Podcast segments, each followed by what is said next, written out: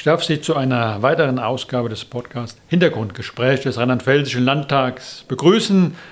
Wir dürfen heute als Gast begrüßen Dr. Sven Sifken. Er ist ähm, Politikwissenschaftler am Institut für Parlamentarismusforschung in Berlin, Privatdozent an der Martin-Luther-Universität und Gastprofessor am Colorado College in den USA. Er ist langjähriger Redakteur der Zeitschrift Parlamentsfragen. Herzlich willkommen bei uns. Herr Dr. Sigmund, wir leben in der parlamentarischen Demokratie in Deutschland, äh, natürlich auch in, in Rheinland-Pfalz. Das bedeutet, das Volk wählt die Vertreterinnen und Vertreter und aus dieser Repräsentationsfunktion leite ich auch die Berechtigung ab, wesentliche Dinge für die Gesellschaft zu regeln. Sie haben sich intensiv über viele Jahre mit der parlamentarischen Demokratie auseinandergesetzt, äh, bezeichnen in einem Text die parlamentarische Repräsentation als anspruchsvolle Regierungsform, die manchmal, und das ist die Kritik, ja auch als verstaubt angesehen wird. In Ihrer Forschung, welche häufigen Kritikpunkte oder Muster begegnen Ihnen in Bezug auf Volksvertretungen? Ja, ganz herzlichen Dank erstmal für die Einladung zu diesem äh, Podcast. Und es gibt verschiedene Kritikpunkte, äh, die geäußert werden, und zwar aus unterschiedlichen Dimensionen. Eine ganz klassische Kritik, die sich nicht nur an Parlamente, die, sondern die sich auch an Demokratie richtet, ist, dass das alles sehr ineffizient sei und dass man das doch viel besser machen könnte. Ähm, das ist ähm, eine Kritik, die weiterhin, und wir haben das auch in der Corona-Krise teilweise ähm, wieder aktualisiert gesehen, ähm, die weiterhin vorgebracht wird. Die zweite Dimension von Kritik richtet sich auf den Parteienstreit. Also es sei vorhersehbar, was da passiert, es sei auch ritualisiert, die Opposition ist immer dagegen ähm, und die Mehrheit unterstützt nur das, was die Regierung will. Und das leitet ähm, in Verbindung mit dieser Ritualisierung ähm, die Kritik auch noch einen Schritt weiter ähm, zu einer dritten Dimension von Kritik, nämlich äh, einer Kritik, die sich aus der ganz anderen Richtung ableitet, nämlich die Kritik an einer vermeintlichen Entmachtung des Parlaments. Das Parlament habe also gar nichts mehr zu sagen. In Wirklichkeit sei es nur noch die Regierung. Und das sind verschiedene Dimensionen von Parlamentarismuskritik, die alle nicht ganz neu sind, aber alle auch weiterhin wirksam sind. Ja, unabhängig von diesen äh, Kritikpunkten gibt es ja auch äh, die Kritikpunkte, dass die Gesellschaft in den Parlamenten heute nicht mehr komplett repräsentiert sei, dass äh, manche Bevölkerungsgruppen nicht ähm, ausreichend dort ähm, vertreten äh, sind. Jetzt ähm, ist ja das Parlament der letzte äh, äh, Schritt der Entscheidung, denn vorher finden die Auswahl der Kandidatinnen und Kandidaten ähm, in den äh, Parteien statt, äh, bei der Aufstellung von Landeslisten, bei der Aufstellung ähm, für Wahlkreiskandidaten. Ähm, wie schätzen Sie die Kritik ein, dass Parlamente heute nicht mehr die Gesellschaft ganz komplett repräsentieren. Und ähm, wenn wir von Repräsentanten sprechen, sollten wir noch äh, klären, was aus Wirtschaftsperspektive darunter äh, verstanden wird. Ja, also ähm, die Frage, die man ja auch stellen muss äh, in Bezug auf diese Kritik, denn Kritik gehört ja zur Demokratie dazu, ähm, was ist eigentlich problematisch daran? Und äh, eine äh, Problematik ist natürlich, Parlamente sind ja kein Selbstzweck, sondern Parlamente sind die zentralen Institutionen, mit denen äh, Gesellschaft und Politik verkoppelt werden. Ähm, in parlamentarischen Regierungssystemen sind es auch die einzigen Institutionen oftmals, die direkt gewählt werden. Und wir finden diese Paradoxie, dass wir, wenn wir Bevölkerungsbefragungen uns anschauen, dass wir den, das Vertrauen in Parlamente und das Vertrauen auch in Parteien, dass das geringer ausgeprägt ist als in andere Institutionen. Ganz vorne steht das Bundesverfassungsgericht immer wieder äh, oder auch die Polizei und, und Ministerien. Äh, das heißt, die Institutionen, die direkt gewählt sind, genießen ein geringeres Vertrauen. Das ist eine, eine Paradoxie und das ist eine Herausforderung. Ähm, und ein Weg, der diskutiert wird, ist ähm, die Frage natürlich, wie kommt man denn in die Parlamente? Und Sie haben es ja gerade angesprochen, äh, über, über die Parteien. Und hier liegt eben auch eine Herausforderung für die Parteien, ein entsprechendes Angebot ähm, sicherzustellen für Kandidierende, äh, die dann ausgewählt werden können. Das heißt, äh, die, der ganz zentrale Punkt, um auch politisch aktiv zu werden, ist ja der, dass man sich in Parteien einbringen kann, in Parteien vor Ort. Ähm, wenn man jetzt zu dieser grundsätzlichen Frage einmal geht, was ist eigentlich Repräsentation? Dann hat man, wie das so oft ist bei uns in der Politikwissenschaft, eine einfache Frage gestellt, auf die es dann eine sehr komplexe Antwort geben muss. Ähm, Hannah Pitkin, eine amerikanische Politikwissenschaftlerin, die ähm, ursprünglich aus Deutschland kam und 1938 emigriert ist, die hat in einem nach wie vor ähm, bedeutsamen Buch, ähm, das war ihre Doktorarbeit damals in Berkeley, ähm, sich mit Repräsentation und mit dem Repräsentationsbegriff beschäftigt. Und sie hat vier zentrale Dimensionen herausgearbeitet. Das eine ist die deskriptive Repräsentation, ähm, die sich tatsächlich auf das richtet, diese Spiegelbildlichkeit. Ähm, das heißt, wir wollen in Repräsentationsprozessen spiegelbildlich abbilden, was in der Gesellschaft vorhanden ist. Das ist eine Dimension. Das zweite ist die formale Komponente, also die formale Wahl, ähm, die, die Autorisierung, ähm, die verfassungsmäßig auch angelegt ist. Aber dann geht es auch in die symbolische Komponente und viertens, das, was sie als das Zentrale bezeichnet, das ist die handlungsbezogene Komponente. Also was kommt bei dem Handeln eigentlich heraus? Und das ist auch aus meiner Sicht und äh, aus der Sicht der Politikwissenschaft das ganz Zentrale, wenn wir Repräsentation bewerten wollen. Was kommt dabei raus? Wie werden Interessen aufgenommen? Wie werden Interessen gebündelt und umgesetzt? Und ähm, das muss man sich vor, vor Augen führen, denn auch daraus, aus diesen Ergebnissen, aus dem Aufnehmen von Interessen, ähm, aus dem Treffen von Entscheidungen, daraus resultiert das Institutionenvertrauen, daraus resultiert die Legitimation, gerade in der politischen Kultur Deutschlands. Auch das haben wir in der Corona-Krise äh, an vielen Stellen wieder gesehen. Es gibt es ähm, ja Vorschläge äh, wie Paritätsgesetz, äh, das Wahlalter auf 16 äh, herabsetzen, was ja viele Bundesländer für Kommunalparlamente und ähm, Landtage bereits auf den, auf den Weg gebracht haben. Wie stehen Sie aus äh, politikwissenschaftlicher Sicht solchen Vorschlägen gegenüber? Ja, das ist äh, eine Frage, die sich auf diese deskriptive Komponente richtet. Wir haben bestimmte äh, Bereiche, in denen ähm, beispielsweise ähm, die Repräsentation von Frauen, wenn wir auf diese deskriptive Komponente schauen, dann ähm, ist sie unterdurchschnittlich im Vergleich zur äh, Bevölkerung. Ähm, wenn wir auf andere Dimensionen schauen, Menschen mit Migrationshintergrund, Menschen mit Behinderungen, auch da haben wir in dieser deskriptiven Komponente weiterhin äh, gewisse Lücken. Ähm, und das ist natürlich schon ein wichtiger Punkt, ähm, diese deskriptive Komponente, nicht so sehr als mechanisch, es muss tatsächlich eins zu eins ein Spiegel der Gesellschaft sein, ähm, aber es ist wegen der symbolischen Wirkung bedeutsam. Das heißt, äh, das wissen wir auch aus der politikwissenschaftlichen Forschung, dass Menschen mit bestimmten Eigenschaften sich besser repräsentiert fühlen von Personen, die ihnen ähnlicher sind. Und insofern ist aus meiner Sicht äh, hier dieses Thema Diversität in Parlamenten schon ein wichtiges Thema. Ähm, ein wichtiges Thema, das auch die oder dem auch die Parteien insbesondere sich stellen müssen, wenn sie beispielsweise Listen für die ähm, äh, Kandidaten aufstellen.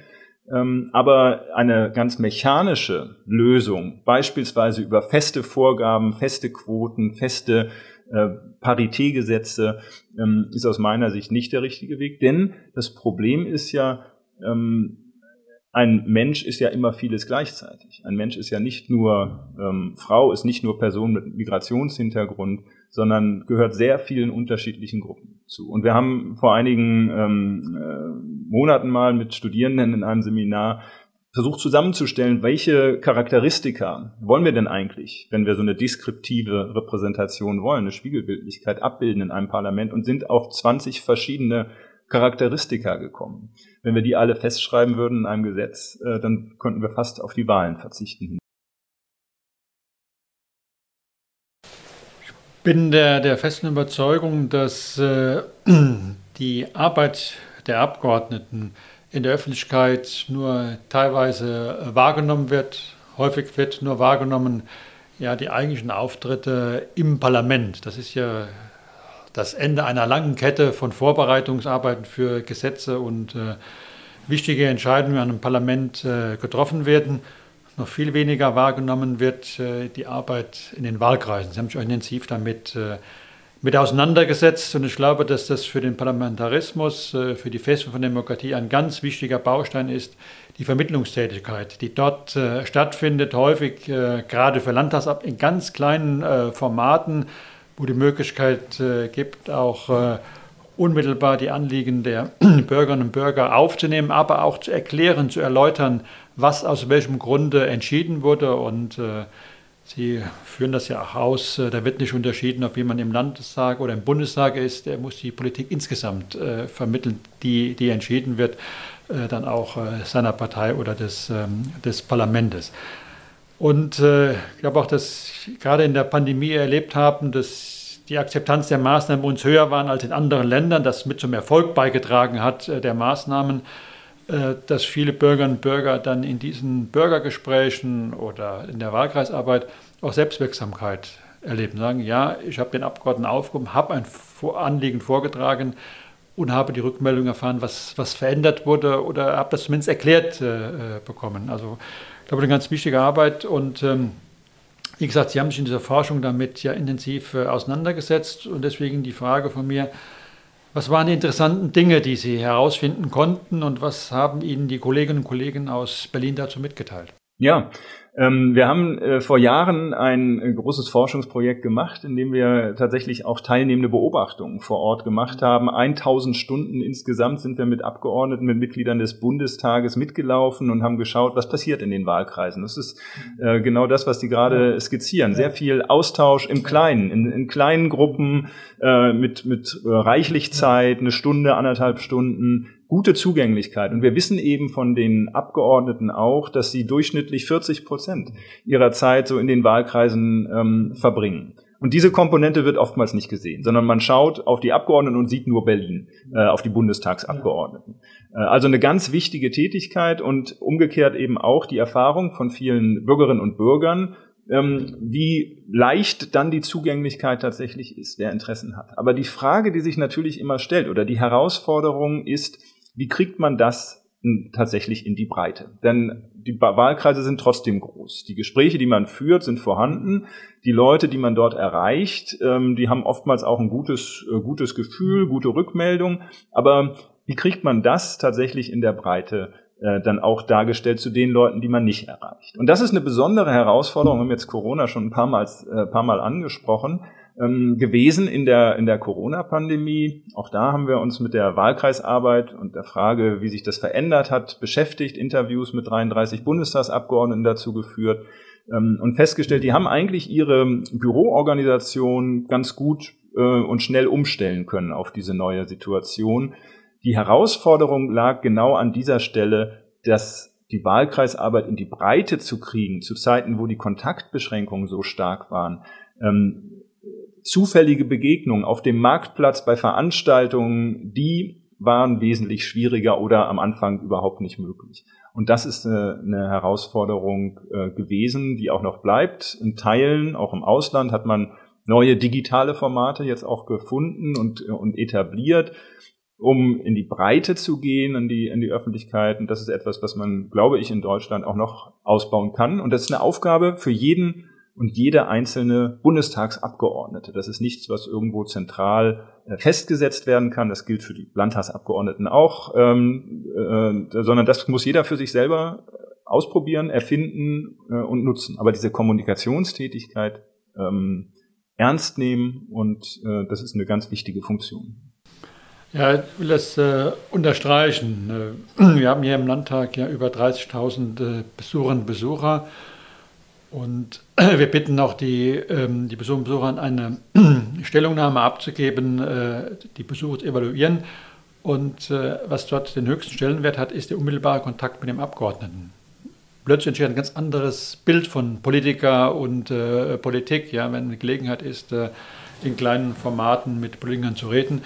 Und ich glaube, Sie haben recht, wir müssen, und das wollen wir auch tun, die Möglichkeit der Digitalisierung nutzen, ja diese Kontakte intensivieren. Ja. Es gibt ja auch die Möglichkeit, das wird ja von einigen Kolleginnen äh, genutzt, zu sagen, ja, ähm, wir können am Tag der Parlamentsentscheidung mit digitalen Formaten auch interessierte Bürger in, in, den, in den Wahlkreisen äh, informieren, äh, können an einem Tag an äh, mehrere Veranstaltungen organisieren, können uns Reisewege einsparen. Das gibt Möglichkeiten, auch Politik besser zu vermitteln. Also man soll die Digitalisierung nutzen und da ist auch hilfreich, dass es ähm, Forscher in, äh, und Forscher wie Sie gibt, äh, die sagen, ja, wir schauen uns an, was andere Parlamente in anderen Ländern machen. Also von da ist, glaube ich, auch Forschung da äh, ganz, äh, ganz wichtig. Da will ich noch einen Punkt ansprechen. Ähm, es gibt ja immer noch äh, viele Ansätze, parlamentarische Demokratie fortzuentwickeln, auch neue Instrumente einzuführen. Wir hatten vor vielen Jahren, ähm, war es ein ganz großes äh, Thema, Elemente direkter, direkter Demokratie verstärkt einzuführen. Mittlerweile sind aus meiner Sicht berechtigterweise die kritischen Stimmen äh, größer geworden, sagen ja, viele Fragen können nicht mit einem Ja oder Nein beantwortet werden. Auch die Schweiz kommt da an ihre, an ihre Grenzen deutlich erkennbar. Und ich persönlich glaube, dass nach wie vor bei einer Parlamentswahl es die höchste Beteiligung gibt, ja, mhm. auch vom gesellschaftlichen ähm, Querschnitt und äh, häufig äh, Volksabstimmungen, ja, doch sehr stark Partikularinteressen in den Vordergrund stellen und ich persönlich befürchte auch den Populismus eher stärken, als etwas dagegen äh, zu tun. Ähm, deshalb wird dann sehr viel über Bürgerräte äh, gesprochen. Auch äh, die jetzige Bundestagspräsidentin hat das in ihrer Antrittsrede äh, erwähnt. Ja. Sind diese direkten Instrumente geeignet, um die Einstellung über den Repräsentanten positiver zu verändern? Wie sehen Sie äh, diese Instrumente wie Bürgerräte und Volksentscheide und vor allen Dingen ja, wo sind auch Nachteile und Gefahren solcher mhm. Instrumente? Mhm. Ja, also ich bin da ganz, äh, bin da ganz bei Ihnen mit der Skepsis, was direktdemokratische Instrumente betrifft, die sich auf eine klare und einfache Ja-Nein-Entscheidung mehr oder weniger spontan reduzieren lassen diese Bürgerräte, die jetzt auch im äh, Bund schon experimentell durchgeführt wurden, in, in zwei größeren Runden, ähm, sind ein Verfahren deliberativer Demokratie. Das heißt, man tauscht sich aus. Man findet eine Gruppe, eine zufällig ausgewählte Gruppe von Bürgerinnen und Bürgern äh, und bittet sie, sich mit einem Thema zu beschäftigen. Das kommt ursprünglich aus der kommunalen Schiene. Es gibt schon seit den 70er Jahren die sogenannten Planungszellen. Und damit hat man auch schon gute Erfahrungen gemacht. Gute Erfahrungen in zweierlei Hinsicht, äh, dass dort erstens in diesen Gremien und in diesen Gruppen das ist natürlich ein moderierter Prozess und da kann dann fachliche Expertise eingeladen werden, ähm, dass dabei ordentliche, vernünftige Ergebnisse zustande kommen in diesem deliberativen Verfahren. Erstens. Und zweitens, dass diejenigen, die daran beteiligt sind, ähm, auch eine positive Einschätzung von dem ganzen Verfahren haben und eine positivere Einschätzung von dem politischen Prozess. Also Lerneffekte bei den Beteiligten. Ähm, das ist beides gut, das ist beides beruhigend. Auch hier ist aber dann die Frage ähm, der Breitenwirkung. Also wie geht das eigentlich jenseits derjenigen, die daran beteiligt sind? Ähm, und da ist tatsächlich die Evaluation dieser Verfahren noch nicht sehr ausgeprägt. Das lässt sich noch nicht so richtig klar messen. Wir wissen aus der vergleichenden Parlamentarismusforschung, dass ähm, ein ganz wichtiger Punkt für die Unterstützung von Parlamenten ist weniger, dass unbedingt das dabei rauskommt an Entscheidungen, was ich mir selber wünsche, Wichtiger ist, dass ich mich gehört fühle. Das kann man äh, in den vergleichenden Forschungen ganz gut herausarbeiten. Und dazu können solche Verfahren natürlich beitragen, wenn das Ganze entsprechend ergänzt kommuniziert wird. Wir haben hier ein solches Verfahren gemacht, ähm, dass das auch dazu führt, dass mehr Leute sich gehört fühlen, auch wenn sie selber vielleicht gar nicht gehört wurden. Und das ist auch eine zweite Perspektive, die wir im internationalen Vergleich sehen. In Deutschland beispielsweise, wenn wir uns Parlamentsanhörungen anschauen, äh, die durch die Ausschüsse organisiert werden, dann ist es in Deutschland oftmals sehr stark konzentriert auf einerseits Interessengruppen und NGOs, die dort angehört werden, und andererseits auf wissenschaftliche Expertise. Äh, in anderen Ländern haben wir eine wesentlich stärkere Einbindung von Betroffenen, Betroffene vor Ort oder jetzt beispielsweise in der Corona-Krise ähm, Erkrankte oder Genesene, um die Erfahrungen dort mit einzubringen. Ähm, das hängt wieder mit der politischen Kultur, mit der Denkweise zusammen. Ähm, aber auch solche Dinge können eben dazu beitragen, in der breiteren Öffentlichkeit dieses Gefühl gehört zu werden, zu verstärken. Also an sich alleine werden diese Instrumente wahrscheinlich nicht schaden, ähm, aber sie müssen kommunikativ unterlegt werden, um diese Breitenwirkung zu erfüllen. Und gleichzeitig, weil Sie nach Gefahren fragen, gibt es natürlich ganz reale Gefahren auch an diesen äh, Instrumenten, denn ähm, weniger vielleicht in den deliberativen als in den direktdemokratischen. Ähm, einerseits sind sie manipulationsanfällig, das sehen wir in der Schweiz. Starke Kampagnen können sehr stark Ergebnisse beeinflussen. Andererseits sind sie auch möglicherweise geeignet, Enttäuschungen hervorzurufen. Das heißt, wenn ich eben selber dann mich hier so unintensiv einbringe und dann kommt dabei im Ergebnis, in der Entscheidung eines Parlaments nicht das raus, was ich mir gewünscht habe, oder vielleicht nicht mal das raus, was der Bürgerrat als Empfehlung abgegeben hat, dann kann das genau den gegenläufigen Effekt haben. Und dann hat man sich einen Bärendienst ähm, erwiesen. Da ist ein Instrument äh, bei den Bürgerräten, ich glaube, da muss noch viel äh, dran gearbeitet werden. Und der entscheidende Punkt ist, haben Sie benannt, äh, der Kommunikationsprozess, ja, zu ja. sagen, mhm. welche Möglichkeit ist, dass die Endentscheidung im Parlament ist, wo auch die Abgeordneten Verantwortung übernehmen. Ich glaube, wichtig in der, in der Demokratie ist auch, dass man auch an Personen festmachen kann, wer übernimmt Verantwortung für getroffene äh, Entscheidungen und äh, dass Selbstwirksamkeit äh, deutlich wird, ja, ähm, wie werden die Vorschläge kommuniziert, wie finden sie ähm, Niederschlag im, im Diskussionsprozess äh, eines Parlaments, daran muss noch gearbeitet werden. Das werden wir auch hier im, im Rheinland-Pfälzischen mhm. Landtag tun, uns damit ähm, mit auseinanderzusetzen. Ja, ja eine Frage äh, zum Schluss. Herr Dr. Äh, Sifken, äh, wenn Sie eine Sache ändern könnten, ja, äh, in der Repräsentation äh, in den Parlamenten, welchen Vorschlag würden Sie machen? Ja, also äh, eine Sache zu ändern ähm, und dann wird alles gut. Ja. Ähm, so einfach ist es nicht. Äh, ich habe äh, darüber nachgedacht. Ähm, ein Punkt, der wirklich, äh, und da nehme ich äh, ein Zitat von einem älteren oder ein älteres Zitat von einem äh, Politikwissenschaftler auf, der gesagt hat, das kritikwürdigste äh, an der Kritik ist die Kritik selber. Ja, und ähm, äh, es ist aber eine Herausforderung für alle Beteiligten, dieser Kritik zu entgegnen. Es äh, ist nicht damit getan, äh, sich zurückzulehnen und zu sagen, ähm, die Menschen verstehen es falsch, sondern es ist eine Herausforderung für jeden Einzelnen und jede einzelne Abgeordnete in ihrem Alltagserleben genau diese Kommunikationstätigkeit auch äh, wahrzunehmen, diese Vermittlung von Entscheidungen, die Aufnahme von Informationen im, im Wahlkreisen und da diese lebendige Kommunikationsbeziehung äh, in Gang zu setzen und die Dinge dann auch tatsächlich mitzunehmen, äh, mitzuspiegeln in die Entscheidung im Parlament, in die Gespräche mit der Regierung, ähm, all das äh, als gelebte Beziehung. Und gleichzeitig kann natürlich und, und sollten auch Parlamente offen sein, Dinge in vielleicht neuen Verfahren, die jetzt in der Corona-Krise entstanden sind oder auch andere Verfahren, ähm, die entsprechende Unterstützung zu bieten, um dieses, äh, diese Kenntnis über das parlamentarische Regierungssystem zu verbessern, in Schulen hineinzugehen, in marginalisierte Gruppen in der Gesellschaft hineinzugehen. Dafür muss man auch Ressourcen bereitstellen, dafür muss man Instrumente bereitstellen. Und ähm, ich glaube, das ist eigentlich die zentrale äh, Herausforderung, die wir haben, die nicht ganz neu ist und ähm, die uns auch da äh, weiterhin begleiten wird. Und das macht es aber ja auch spannend und deshalb haben wir die Demokratie, weil man ständig immer wieder drum kämpfen muss, dass sie äh, ordentlich äh, fortgeführt und erhalten wird.